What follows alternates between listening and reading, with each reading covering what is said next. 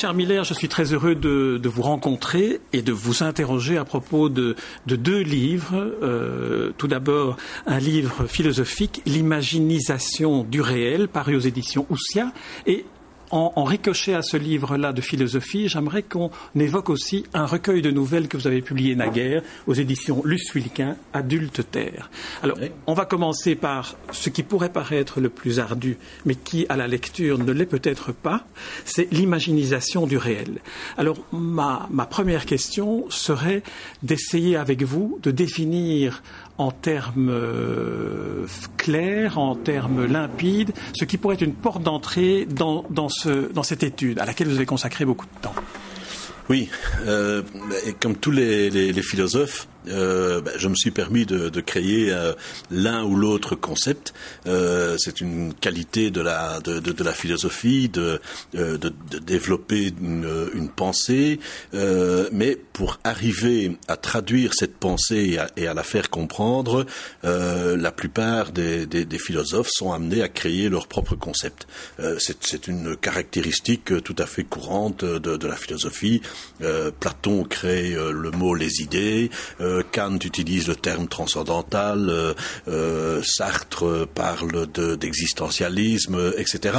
Et donc, je, ne veux pas me, placer, ce serait, ce serait trop faire preuve de trop de fierté de ma part, mais je ne veux pas me placer dans cette catégorie, mais c'est pour dire que créer un mot, créer un concept est, une chose tout à fait courante en, philosophie. Moi, en réfléchissant euh, au rapport que l'être humain, que vous, que moi, que, que, vos auditeurs euh, ont avec la réalité, euh, j'ai voulu montrer que cette réalité ne s'impose pas à nous.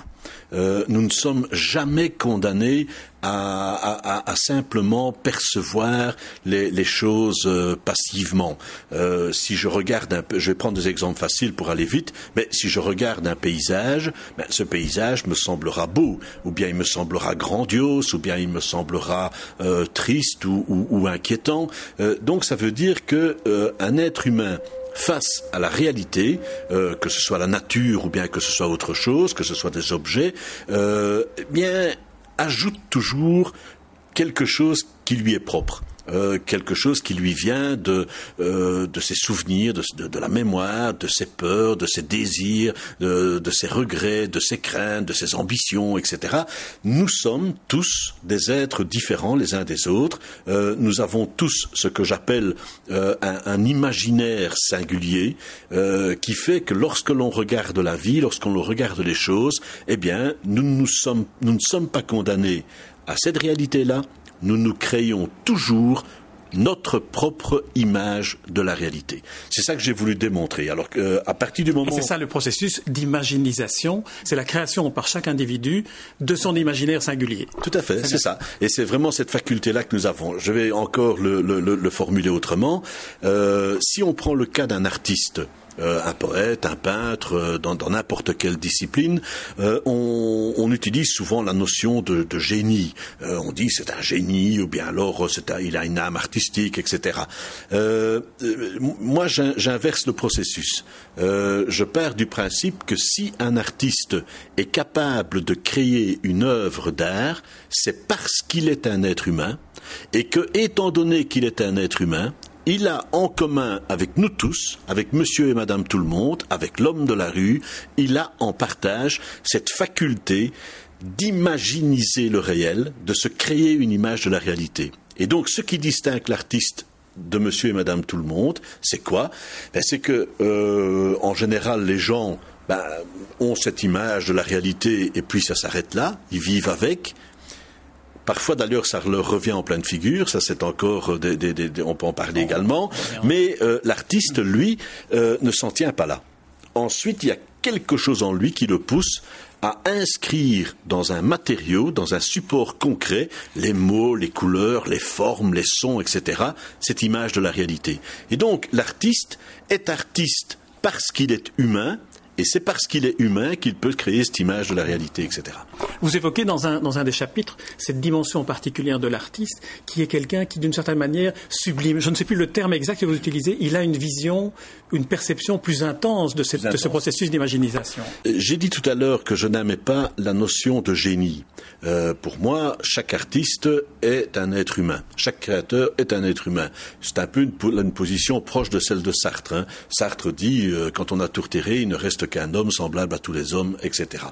Euh, mais il faut bien reconnaître que lorsque l'on regarde euh, une création, euh, je ne sais pas, en peinture de Rembrandt, de, Picasso ou, même encore d'autres, peut-être encore pas, de ce niveau-là, mais, si on lit un poème de, Rilke ou, de Rimbaud, il faut quand même bien se rendre compte qu'il y a une qualité euh, que j'appelle une intensité différente. Et donc certains euh, êtres humains ont, cette faculté d'ajouter une intensité de la vie à tout ce qu'ils regardent, à tout ce qu'ils font vivre.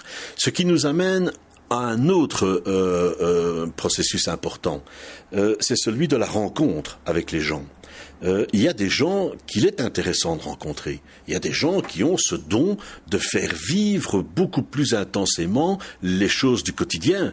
Euh, et, tout ce que je, souhaite à, nos auditeurs, tout ce que je pourrais leur conseiller, c'est évidemment de privilégier les rencontres avec les personnes, avec les choses, avec des œuvres, euh, que ce soit avec un morceau de musique qu'on entend à la radio, que ce soit un entretien que, que, que l'on écoute, la vie même que l'on a avec les gens, il faut essayer d'aller vers ce type de rencontre euh, qui apporte un, un, coloris à la vie qui est extraordinaire. Et bon, euh, voilà, la vie euh, n'est pas suffisamment longue pour que l'on puisse se passer de moments pareils. Alors encore un petit mot sur l'imaginisation et l'artiste, mais cette fois-ci pris du point de vue de celui qui regarde une œuvre d'art ou qui écoute un morceau de musique.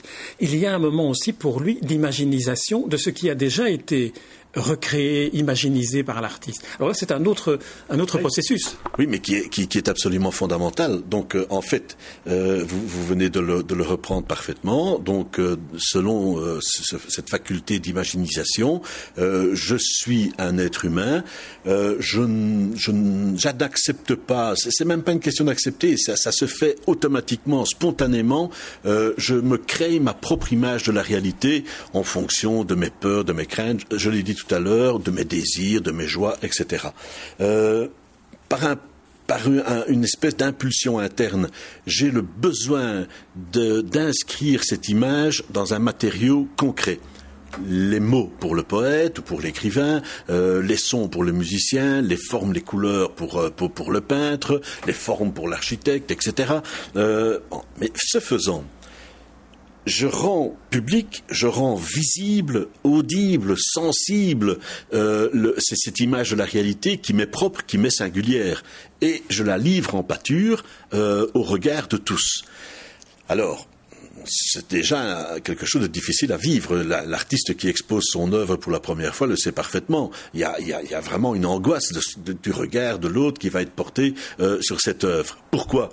Parce que ce regard-là aussi n'est pas neutre c'est aussi un regard qui emporte avec lui tout un ensemble de désirs, de mémoires, de souvenirs, de craintes, de lectures, de connaissances, etc., etc. Euh, en fait, ce sont des rencontres. Ce n'est pas uniquement la rencontre entre une personne et une œuvre. Ce sont des rencontres multiples. Ce sont des rencontres multiples qui filent en tous sens. Et l'œuvre que l'on regarde, ça c'est aussi la responsabilité de l'artiste, responsabilité euh, éthique l'œuvre qui est montrée euh, influence le regard de l'autre. Et donc, euh, voilà, quand on a lu, euh, je ne sais pas, prenons, je lis pour l'instant Faulkner, eh bien, le livre de Faulkner que je suis occupé de lire a une influence sur moi, modifie ma, ma, vision des choses, mon image de la vie, mon rapport avec les gens. Et donc, ce sont des phénomènes qui, et c'est à ce point complexe que cela montre bien que l'on touche à la nature, à l'essence même de l'être humain. Il y a une proximité entre l'œuvre d'art, euh, entre la création artistique et cette dimension qui, fait de nous des êtres humains, à savoir l'imaginisation du réel. Alors dans, votre livre, l'imaginisation du réel, je n'ai pas mentionné le sous-titre, mais qui, qui, qui, qui, nous fait maintenant euh, rebondir, qui est l'illusion du bien et la vengeance fictive. Et là, vous entrez dans cette part qui est aussi l'essence humaine, non seulement l'imaginaire singulier, mais ce qui, d'une certaine manière, le construit, c'est-à-dire les mythes. Alors, le premier des mythes, Saint-Georges, vous êtes mon toit, mais ce n'est pas pour ça que vous l'avez choisi. Mais euh, oui et non. Il faut que je sois euh, honnête et il faut rendre à César euh, ce qui appartient à César. Donc, il faut rendre à Saint-Georges ce qui lui appartient. ce travail sur l'image de la réalité, l'image de la vie, enfin tout ce dont nous venons de parler, est un travail sur lequel auquel j'ai consacré de, très nombreuses années. J'ai beaucoup lu, j'ai beaucoup écrit, euh, regardé, lu, rencontré, etc., etc. Mais le, le déclic ne se faisait pas.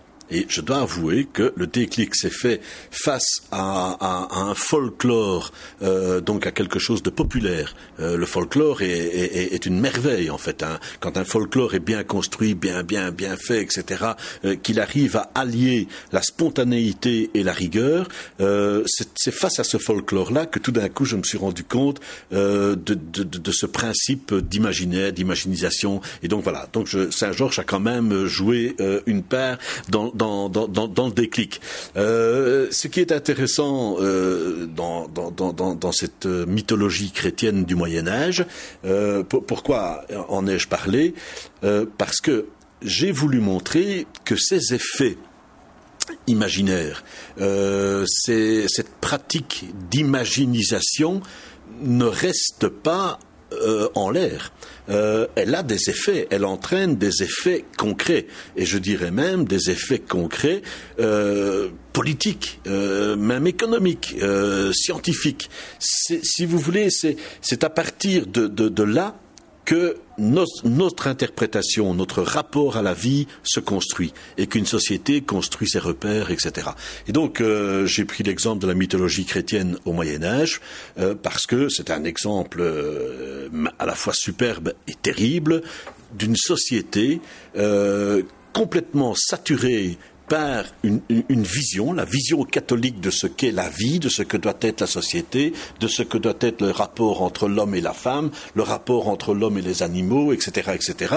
Donc toute la culture est prédéfinie par le, le, le dogme euh, catholique, et ça marche. Pourquoi? Ben Parce que il y a effectivement une grande part d'imaginaire qui est utilisée. Il y a toutes les, les vies des saints, il y a toute la, euh, la, la symbolique chrétienne, etc., etc. Donc euh, les, les effets faits sont très concrets et ont des implications politiques très fortes. Mais euh, il y a évidemment cette, notion de, catholique, cette notion, cette notion chrétienne. Mais vous dites dans votre livre que le mythe de Saint Georges s'était déjà nourri de Gigamée, qui, est une, légende, qui est un mythe qui date de plusieurs siècles avant l'Iliade et avant le Mahabharata. Donc c'est plus un besoin humain en tant que genre humain qu'un besoin euh, social ou religieux ou économique. Tout à fait. C'est, euh, en fait, c'est un élément. Euh, pourquoi euh, ces mythes, pourquoi ces mythologies, euh, pourquoi ces mythologies continuent-elles à nous parler?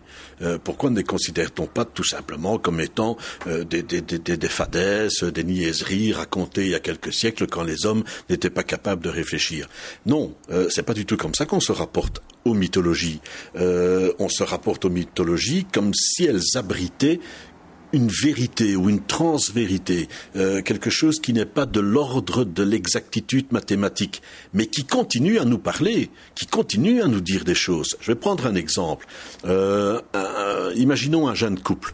Euh, la, la, la, la, jeune femme est enceinte, euh, elle accouche, et ce jeune couple donc voit son bébé naître. Alors, l'explication scientifique, elle peut être la plus rigoureuse possible et la plus exacte possible, et je suis sûr qu'elle l'est, à propos de l'acide désoxyribonucléique euh, le, qui, qui, comporte le sperme, etc., que contient le sperme, etc., ça, ça sert pour, pour ce couple, ça, c'est rien. Leur, pas leur parler de ça et de rien, c'est la même chose. Par contre, tout ce qui représente le, cette espèce de miracle de cadeau de la vie qui leur est fait et que eux-mêmes, à travers cet enfant, apportent à la vie, il y a une dimension qui tout de suite touche euh, à, des repères mythiques, mythologiques, etc. Et c'est la raison pour laquelle les mythologies continuent à nous parler. Alors, vous, vous, vous faisiez référence euh, à Gilgamesh euh, et à ce, ce, passé de Saint Georges, le chevalier avec sa lance, etc. Eh bien, en fait, ça, c'est une très très très belle phrase, une phrase très profonde de euh, Borges euh, qui dit quelque part euh, il existe très peu d'histoires. Et donc, il veut dire quoi en disant ça? Eh bien, il veut dire que nous, les êtres humains, nous nous racontons sans arrêt des histoires. Il y a des romans, il y a des films, il y a des poèmes, il y a des religions, il y a tout ce que l'on explique, tous les discours, etc., etc. Mais fondamentalement, il y en a que très très peu. Pourquoi? Parce qu'il n'y a que très très peu de questions qui nous interpellent de façon très profonde et qui, qui, qui touchent en nous à cette dimension que je viens d'évoquer à propos de, de, de, de, ce jeune couple. Euh, une histoire, oui, bon, c'est le, le, le, couple, l'homme et, et, et, la femme, euh, que, que, que, ceux qui écrivent les scénarios des films vont, vont utiliser, réutiliser dans tous les sens possibles et imaginables. Et plus c'est impressionnant, plus on ne s'y attend pas, mieux c'est, mieux ça marche. Mais fondamentalement, les, les quelques rares questions qu'on peut se poser, c'est quoi? Bah, euh, Qu'est-ce que la vie? Qu'est-ce que cette vie que, qui nous est donnée au moment de la naissance, qui passe à travers nous, que l'on reproduit à travers un acte sexuel, et puis qui nous quitte au moment de la mort? Grosso modo, une fois qu'on a ces trois questions-là, on a déjà pas mal de temps pour y répondre. Alors j'aimerais revenir euh, euh, au, sous-titre de, votre livre. Saint-Georges, vous, le qualifiez aussi, ce, sous-chapitre-là, ou cette approche-là, de l'illusion du bien, en la mettant en, contrepoint avec la vengeance fictive par laquelle vous abordez le cinéma, en particulier de Tarantino, mais pas seulement. Bien, euh, en fait, en terminant la, ma, ma, réponse précédente, je disais il y a très peu d'histoires, il n'y a que quelques questions et, et, et, tous les récits mythiques, mythologiques, euh, euh littéraires, théâtraux, enfin tout ce que l'on veut, tout ce que l'homme euh, crée comme, comme, comme tentative de réponse à ces questions-là, finalement, sont très peu nombreuses. On a quelques grands yeux. Alors, euh, dans, ma thèse, je vais donc un peu plus loin et euh, j'en conclus que finalement, nous vivons sans savoir pourquoi nous vivons. Et non seulement nous vivons sans savoir pourquoi nous vivons, mais en plus, nous savons que nous ne savons pas pourquoi nous vivons. Et on ne sait pas pourquoi on ne le sait pas, etc. Donc, euh, vous avez compris, je pourrais poursuivre à l'infini. Il y a, il nous manque euh, à nous, êtres humains, euh, une réponse. Il nous manque une clé, euh, quelque chose qui nous dise réellement pour, pourquoi on est là, pourquoi on vit, ce qui nous attend, etc. Et, et, et autour de, cette, de, cet abîme, euh, on essaie sans, cesse de créer des réponses. Les religions sont des réponses. Et on y croit parce que ça peut apporter un sentiment de, confiance, parce qu'on sait un peu à quoi on sert, etc. On sait où on va, euh, même si c'est pas toujours euh, bien expliqué. Mais enfin voilà. Disons que c'est le rôle des religions. Comment vivre avec cela? Comment vivre euh, euh, avec cette, euh, cette incomplétude de, notre savoir? Alors que nous savons que nous ne savons pas. Donc il y a quelque chose de, profondément mystérieux dans notre vie. Eh bien, je le dis, nous, vivons grâce à certaines illusions fondamentales. il y a une illusion qui est la première que je traite, à savoir l'illusion du bien. je ne connais personne qui d'emblée dit de lui qu'il est du mauvais côté. Euh, tout le monde croit toujours être du bon côté et toujours être dans le bien, de faire ce qui doit être bien, ce qu'il faut être bien, etc. Euh, et c'est euh, certains le font. Mais alors il y a un côté pervers, il y a un côté pathologique. Mais toute personne normale croit toujours être du bon côté de la vie, avoir raison, etc. Et c'est ça qui permet de vivre. Mais on se rend compte très vite qu'une illusion, ça ne suffit pas pour pouvoir s'imposer, pour pouvoir arriver à se maintenir euh, dans, une société. Et donc, euh, par la force des choses, euh, on, se, heurte, on se casse les dents, on se brise la tête contre tous les murs qui se dressent devant nous. Euh, au sein d'un couple, euh, l'homme et, et, et, la femme peuvent très bien à certains moments être totalement opposés, vivre des, des, des, des vies totalement euh, qui, qui, fuient l'une euh, l'une de l'autre côté de l'autre, vraiment qui qui n'arrivent plus à, à, à, rester ensemble. Euh, il peut y avoir tous les exemples que l'on veut. Donc, à un certain moment, euh, on n'obtient pas ce que l'on souhaite. Et on se rend compte que, c'est une phrase de Louis Guillou, on meurt toujours volé. Dans la vie, on meurt toujours volé. Alors, c'est dur de supporter ça. Moralité, on a besoin de quoi? On a besoin d'une autre illusion. Celle de croire qu'il y a une sorte de justice possible, une vengeance possible sur toutes les injustices que nous vivons, que l'on doit euh, subir durant toute une vie. Euh, moi, je crois qu'il n'y a pas de vengeance possible. Euh, et donc, comment fait-on pour aller chercher cette espèce de, d'appui? C'est la fiction qui nous l'apporte toutes les grandes œuvres de fiction, et je crois que si on voulait faire le compte, on en aurait pour des, pour des jours, les grandes œuvres de fiction sont des œuvres de vengeance. Alors, une œuvre de vengeance comme Monte Cristo.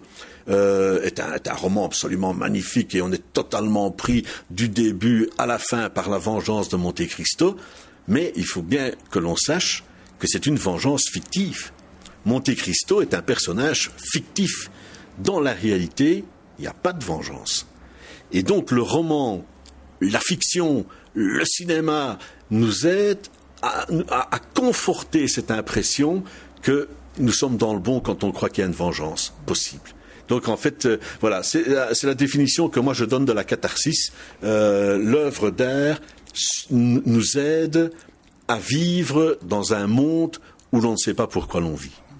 Alors, si vous le voulez bien, on va, on va passer de l'imaginaire singulier, dont vous dites qu'il est le, le, fondement de la nature de chacun d'entre nous, à l'imaginaire collectif, parce que c'est là où entre peut-être la dimension sociétale ou politique, à savoir dans une époque comme celle d'aujourd'hui où la mondialisation fait se confronter tous les imaginaires individuels, les imaginaires collectifs se construisent aussi, soit en opposition, soit en se nourrissant l'un de l'autre. Alors quel est le, le, le passage de, de l'un à l'autre pour arriver à ce que vous appelez l'idéal d'une convivence des populations, qui est un autre concept que le philosophe que vous êtes invente. oui. Le...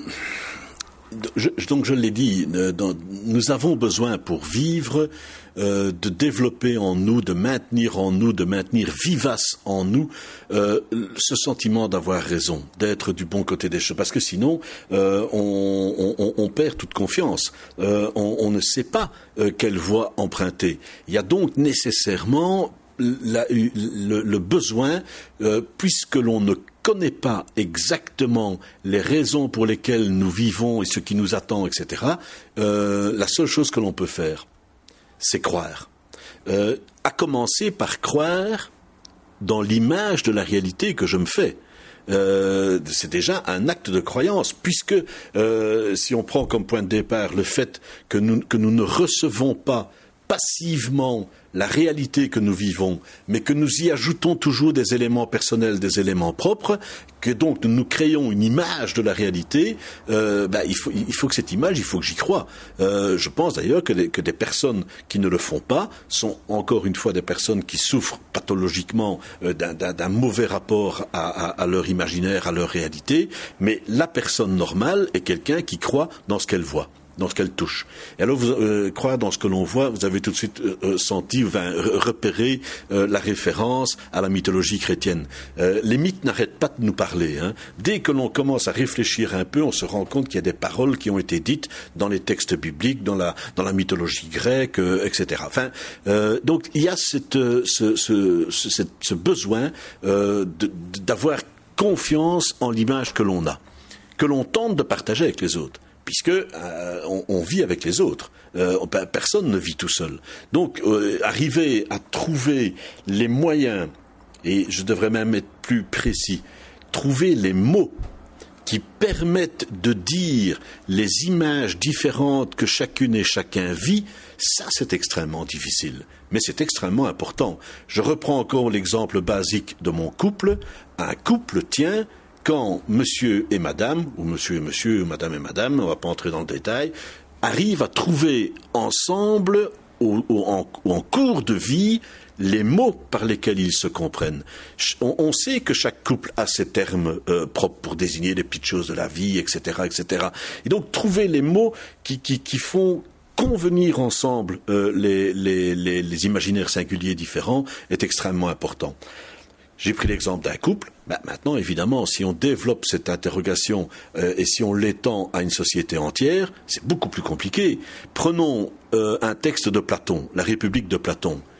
Toute la République de Platon sert à quoi? À définir un mot, le mot justice.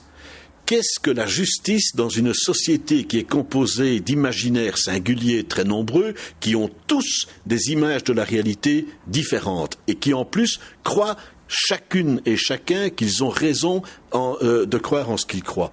Donc ça, c'est toute la difficulté du politique. Hein. C'est vraiment là la, grande thématique politique, euh, c'est là qu'elle se trouve. Alors, euh, d'où l'importance de mettre en place des mécanismes institutionnels, politiques, qui permettent de s'entendre sur le sens des mots et sur la valeur à leur donner, euh, sur la loi euh, à, respecter. D'où toute l'importance d'avoir une volonté démocratique, un, projet démocratique euh, qui essaye de répondre à cette difficulté de la, vie dont nous parlons depuis le début, mais, mais, il faut pas se cacher, il faut pas se cacher que vous pouvez aussi avoir la mauvaise utilisation. Et un exemple terrible, c'est le nazisme. Le nazisme, avec une mauvaise utilisation euh, de ce pouvoir imaginaire de l'être humain, euh, est allé rechercher des thèmes nationalistes, euh, racistes, toute une mythologie de, de, de, du rejet de, l'autre qui a été qui a été mise en avant. Ça veut donc dire que ce pouvoir d'imaginisation de l'être humain n'est pas seulement une faculté positive, elle peut aussi avoir des effets négatifs. Et donc, c'est d'où toute l'importance d'un travail politique euh, qui arrive à, se faire entendre les personnes et les populations. C'est là où vous faites aussi intervenir la notion de création de mythes qui peuvent être infiniment destructeurs dans la mesure où ils empêchent ce dialogue entre la réalité et la fiction ou l'imaginaire. Oui, euh, donc vous, l'aurez compris, moi je pense que euh, la, réponse aux difficultés que l'on vit dans une société, euh, la réponse, elle se trouve dans le pouvoir euh, de la fiction, de l'imaginaire. Arriver à donner à chacune et chacun euh, la possibilité de creuser le plus loin possible en lui-même euh, les capacités créatives qui sont, euh, qui sont les siennes. Euh, mais je, le répète, il peut y avoir une mauvaise utilisation de cette faculté créative. Les, nationaux socialistes, les nazis, ont fait preuve de beaucoup d'imagination dans, dans, dans, leur technique. Donc ça veut dire que il faut pouvoir développer cette capacité créative, mais en même temps, en même temps, avoir les, outils, les instruments euh, institutionnels. Euh, et là, j'ai beau, j'ai beau chercher et retourner le problème sous toutes, ses coutures. Euh, la seule réponse, c'est le débat, c'est la démocratie arriver à ce que chacune et chacun ait le droit de parole et à se faire entendre. Ça, c'est vraiment la clé euh, d'un fonctionnement, euh, comment dire, euh, bénéfique de, notre société.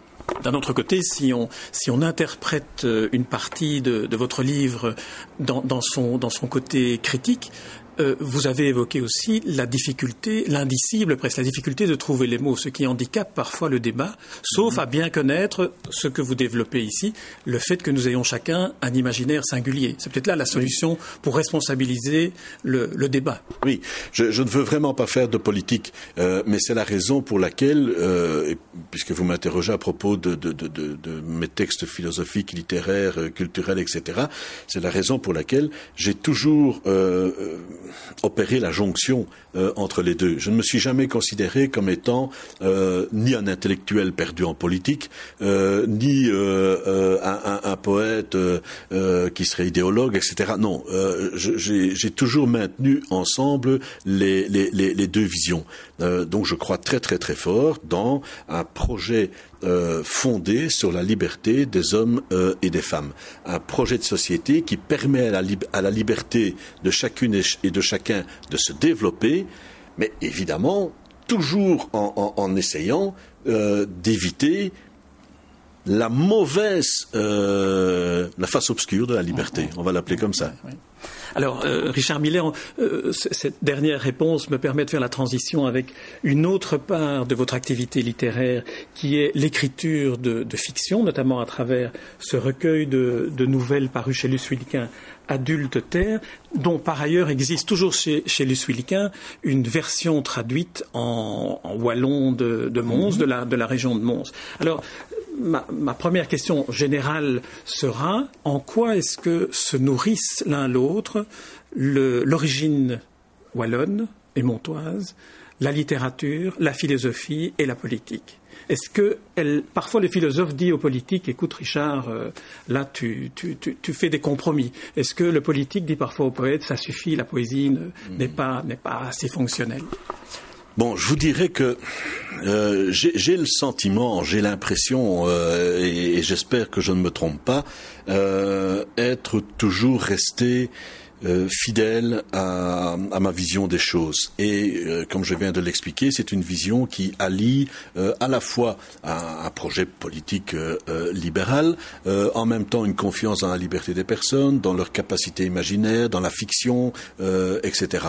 J'espère euh, ne, jamais avoir euh, outrepassé les, les, les, limites. Donc en clair, je, je pense que chaque fois que j'ai utilisé un, auteur, un philosophe que j'avais lu pour essayer de développer une idée en, en m'appuyant sur une argumentation, etc., euh, j'espère euh, n'avoir jamais versé dans, dans l'idéologie, c'est-à-dire une utilisation déjà euh, finalisée en fonction de ce que l'on veut faire croire aux gens, etc.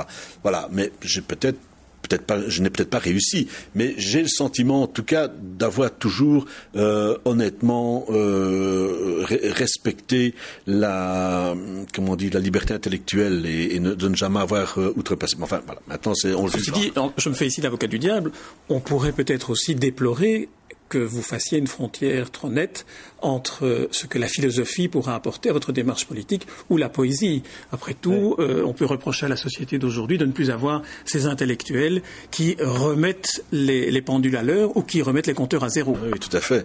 Euh, ça, c'est un, très, très, très, très vaste débat. Je dirais qu'à titre personnel, donc, moi, j'ai le sentiment d'avoir été euh, intellectuellement honnête, de n'avoir jamais triché. On peut peut-être estimer que parfois euh, je l'ai fait, mais à titre personnel, je ne le pense pas.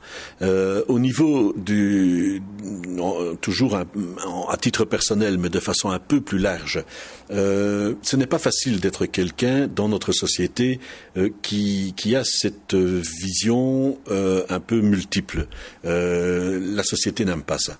On, on, préfère avoir des hommes politiques qui ne lisent pas beaucoup. Je, je dis pas ça méchamment par rapport à mes collègues j'ai énormément de respect pour mes collègues, mais je dis dans, l'image, euh, les gens préfèrent savoir qu'un homme politique est un homme politique euh, et qui ne va pas se perdre dans les dans les récits euh, poétiques, mythologiques, etc. inversement, ce que j'appellerais plutôt les, les, artistes se méfient de ceux qui ont une, une, volonté politique. Et donc c'est pas simple. C'est vraiment pas simple. De, et je pense même en avoir en avoir un peu souffert. J'écris beaucoup de, nouvelles, je, me sens euh, littéraire euh, dans, le fond de mon âme. Euh, c'est pas simple pour moi de trouver un éditeur, de trouver un intérêt dans, la presse, etc. Je ne me plains pas, ma vie s'est faite comme ça, voilà, c'est ainsi. Mais enfin, je tenais à, souligner aussi cette difficulté. Maintenant, pour répondre alors de façon plus, plus large à, à votre question, bah, évidemment que notre société, euh, et même que toute société, que toute politique a besoin de ce regard, euh, je ne parle plus maintenant du politique que je suis, euh, a besoin vraiment du regard de l'artiste, de l'écrivain, de celui qui est... prenons le cas du roman. un roman permet juste comment dire, le roman permet de mieux aborder, de mieux comprendre, de mieux laisser se développer les imaginaires singuliers.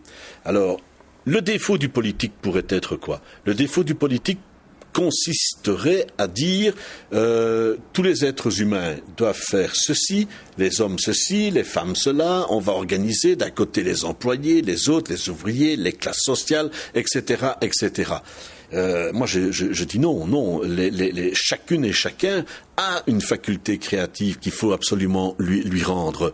Euh, et donc, le, le, politique un peu poussé par le besoin, par la nécessité d'apporter des réponses concrètes, lui a plutôt tendance euh, à, à, uniformiser les, les différences.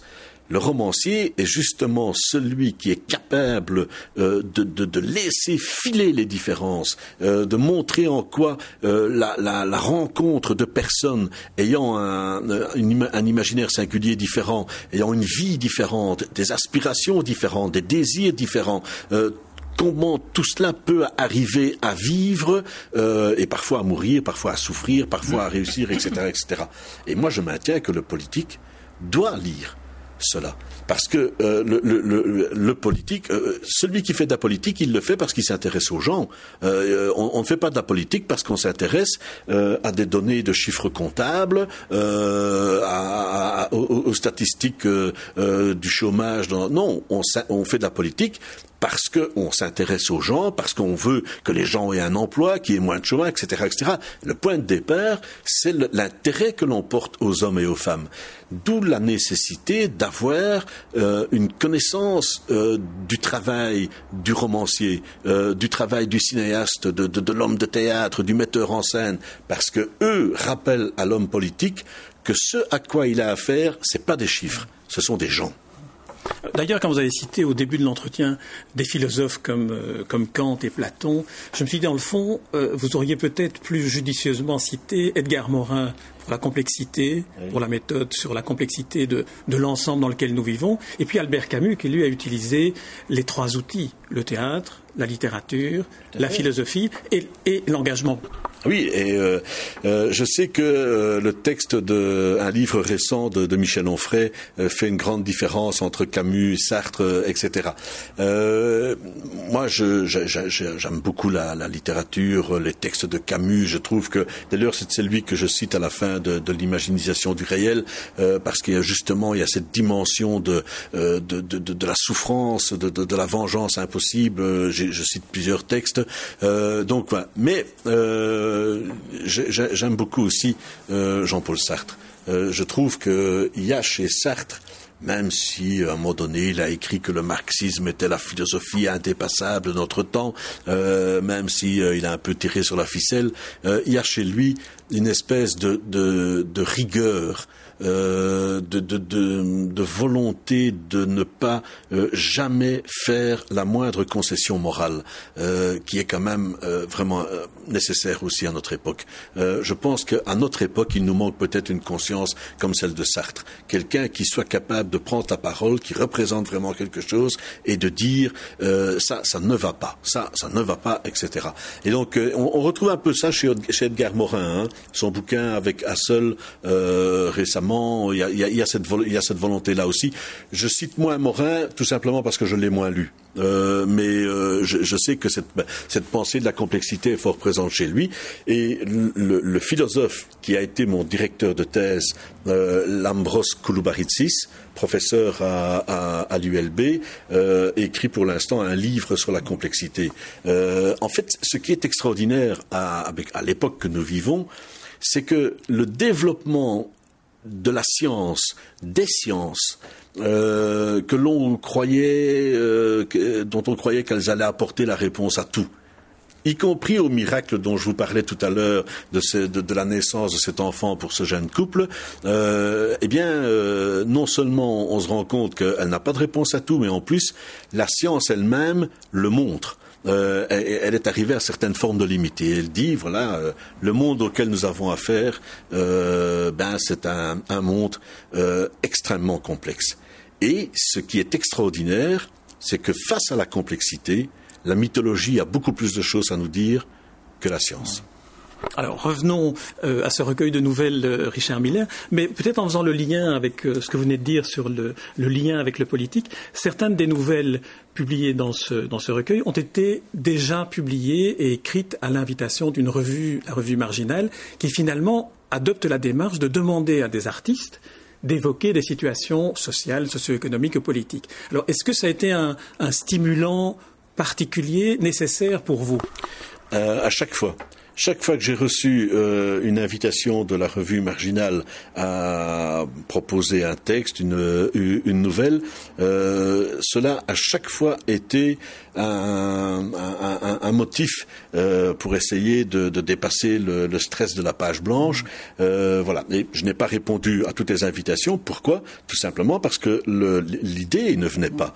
Euh, donc le, le, travail que, que Marginal fait euh, est, est, un, est un travail, mais alors là, réellement exceptionnel et je le et, je le justifie même philosophiquement avec ce que je vous ai dit tout à l'heure et même politiquement. Euh, il faut absolument que chacune et chacun euh, soit capable de euh, d'aller creuser le plus loin possible dans, dans en lui-même dans toutes les facultés créatives qu'il qu'il a.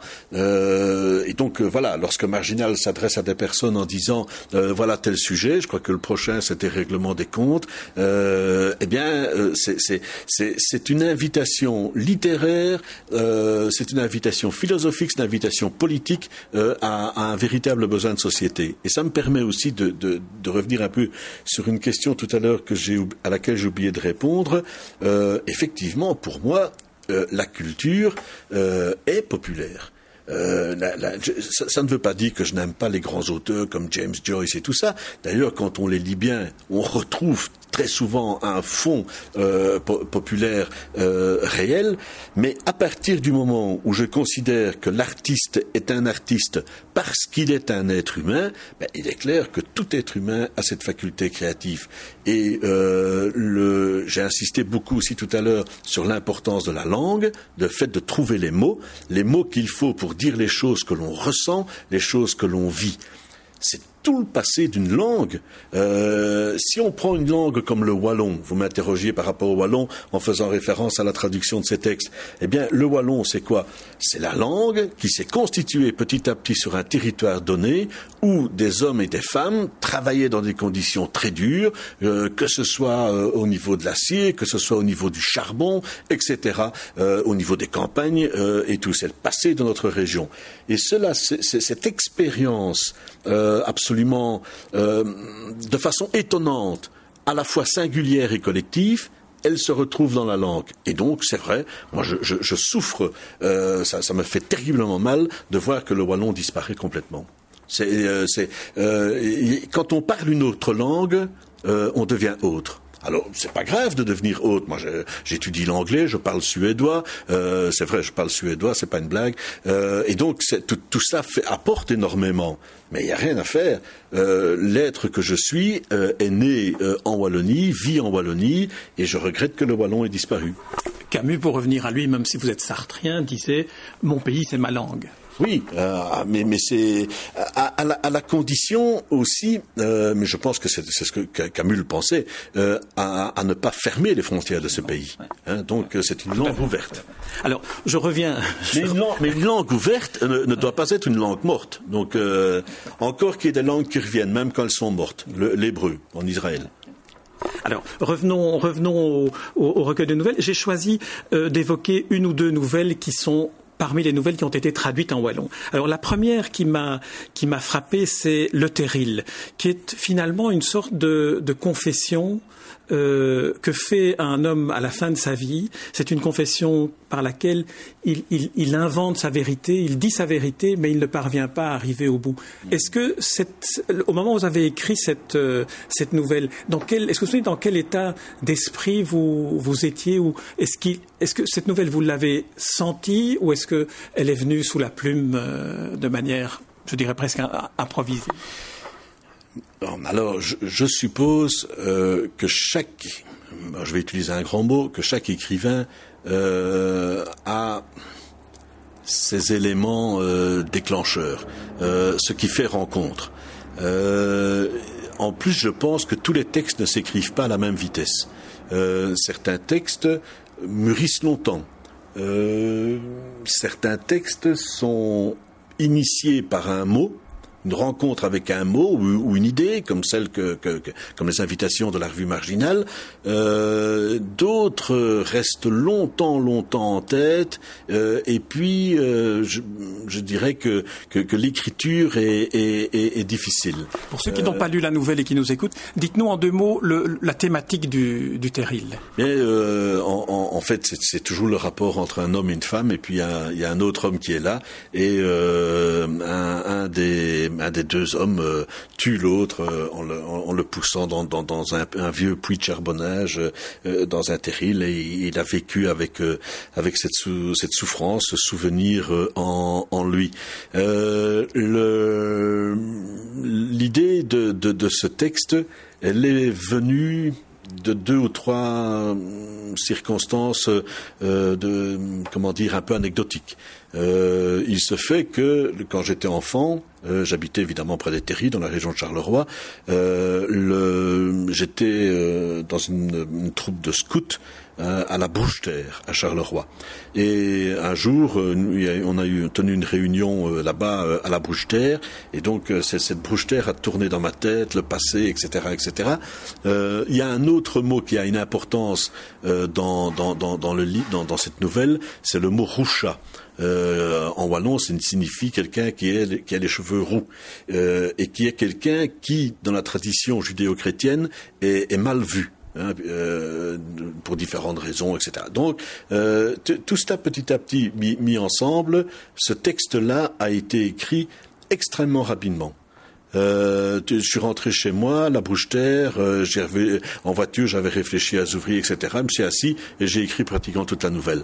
Par contre, il y en a d'autres dans, dans, dans, dans, ce recueil. J'aimerais que vous parliez de l'adré. J'aimerais que vous évoquiez l'adré, qui fait aussi partie des, des nouvelles traduites, traduites en wallon, où là, euh, on, on, est aussi dans cet environnement et de langage de, du mhm. wallon et des terrils de cette région-là.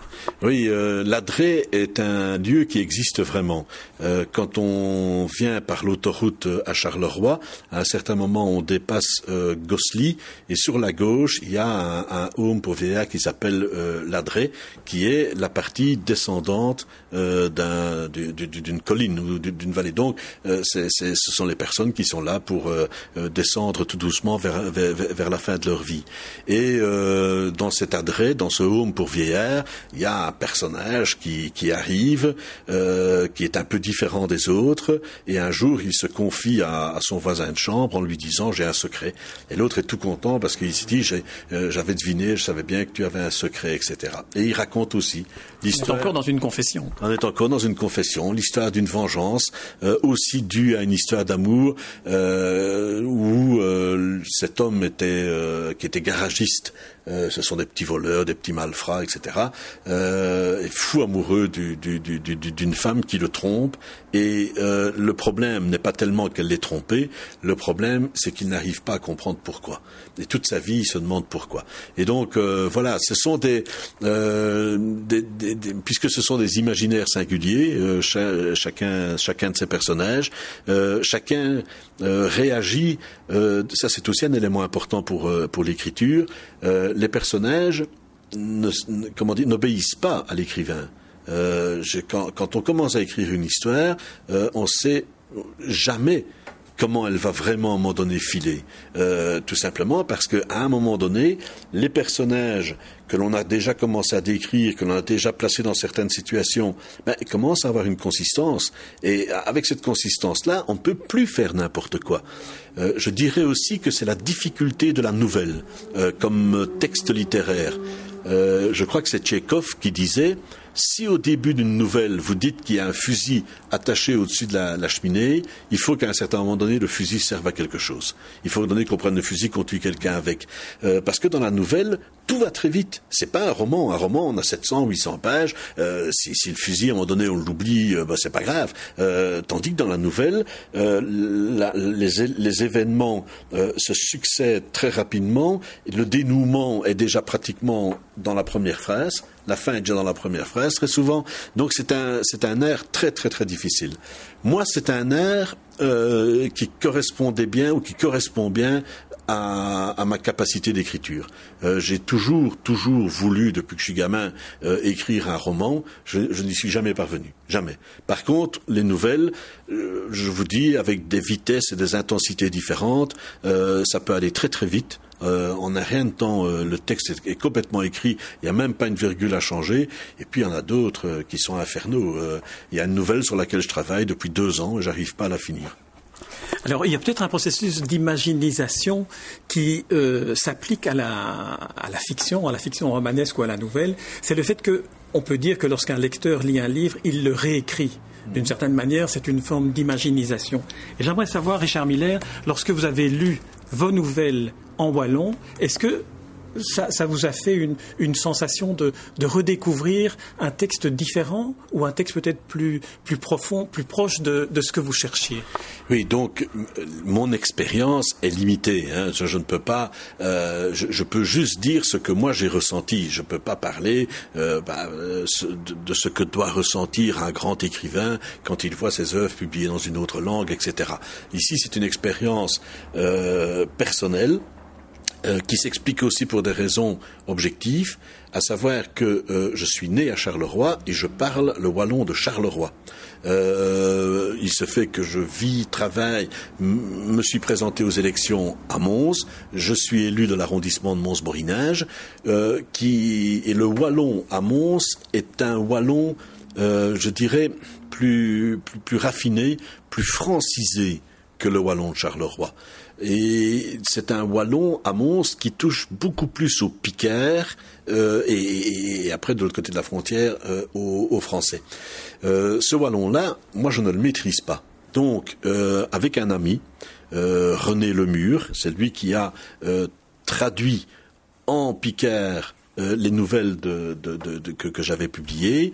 Une anecdote, quand, ai-je rencontré René Lemur à la messe qui se donne chaque année en wallon à Mons. Il existe une messe en wallon. Et alors, à un certain moment, euh, quelqu'un, enfin dans, dans, le texte qui était euh, dans, dans l'épître, je crois, qui était lu par le par le prêtre, euh, on faisait référence à la trahison de Saint Pierre. Et euh, René Lemur, c'est lui qui avait traduit le texte en wallon, avait traduit ça en disant et il a retourné ce kazakh comme une couille de Suisse. Alors, je me suis dit, un type qui est capable de traduire la messe, il a retourné ce kazakh comme une couille de Suisse. J'ai dit, ça, c'est celui-là, il faut que je le rencontre. J'ai fait sa connaissance, on est devenus amis, et euh, il a traduit le, le, texte. Et donc, quand je lis euh, le, les nouvelles traduites par René Lemur, euh, effectivement, j'entre dans une autre langue. Euh, je la comprends bien parce que comme c'est écrit, euh, comme en plus c'est moi qui ai écrit l'original, ben je, je, je m'y retrouve. Et donc, oui, oui, il y a un autre esprit à travers cette langue. Euh, ce n'est pas du tout, pas du tout le texte. Euh, la traduction est fidèle, mais ce n'est pas du tout le texte français littéraire que j'ai écrit au début, qui est un texte écrit en français qui ne colle pas, qui ne colle pas bien à la nouvelle que j'ai écrite, qui est une nouvelle qui se passe dans les milieux ouvriers, Carolo, 19e siècle, euh, wallon. Et donc, ça a été très difficile pour moi d'écrire le texte en français parce que la langue ne collait pas. Ça aurait été beaucoup plus simple de l'écrire directement au wallon de Charleroi. Euh, et donc on touche là des éléments importants. C est, c est, euh, et donc j'ai cherché les mots en français, ça m'a pris beaucoup plus de temps, qui ne heurtaient pas le lecteur. Le lecteur qui lui ouvre le livre va écouter, va lire, pardon, une nouvelle qui se passe sur un terri euh, à Charleroi, etc., et qui est obligé d'avoir des mots de la langue française un peu précieuses. Ça va pas, ça passe pas. Donc j'ai dû chercher les mots. Le lisant en wallon montois, euh, ben, j'ai découvert que ça collait beaucoup plus à la réalité. Donc en fait, la traduction de Lemur est, me paraît euh, plus, euh, j'ai pas dit préférable à la mienne, mais, mais en tout cas, elle est, elle est plus, elle est plus vraie. Elle est plus vraie. Alors Richard Miller, on, vous écouterait pendant pendant des heures, mais on doit on doit interrompre ici euh, cet entretien. Euh, je ne peux que recommander la lecture de l'imaginisation du réel et en disant cela, j'indique aussi à ceux qui nous écoutent, aux auditeurs, que ce n'est pas un livre rébarbatif. C'est un livre où on apprend plein de choses. C'est un livre bibliothèque. C'est un livre cinémathèque. C'est un livre qui donne envie de lire d'autres livres et de regarder d'autres films. Il y a notamment une euh, comparaison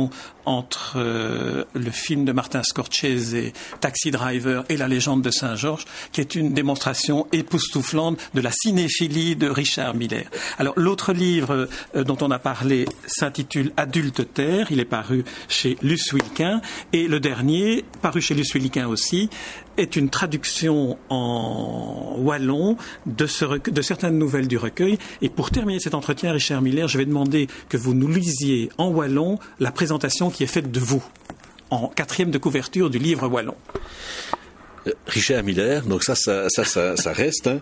Euh, représentant du peuple, qu'en langue bépendue et une plume de scriveux, vit dans nos grands trous de ville, dans les corons du mop.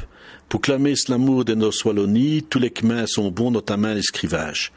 Des rencontres avec Camerluche, ça c'est le copain Camerluche. René Lemur, scriveux patoisant, est né nos vivages. Ces escauderies ont été choisies dans l'ouvrage Adulteté, publié par Luce Wilquin. René Lemur les a délocalisés. Et il ajoute entre parenthèses Stalmode, de délocaliser. Et il est réécrite dans nos parlages montois et borin. Merci Richard Miller. Merci beaucoup, merci.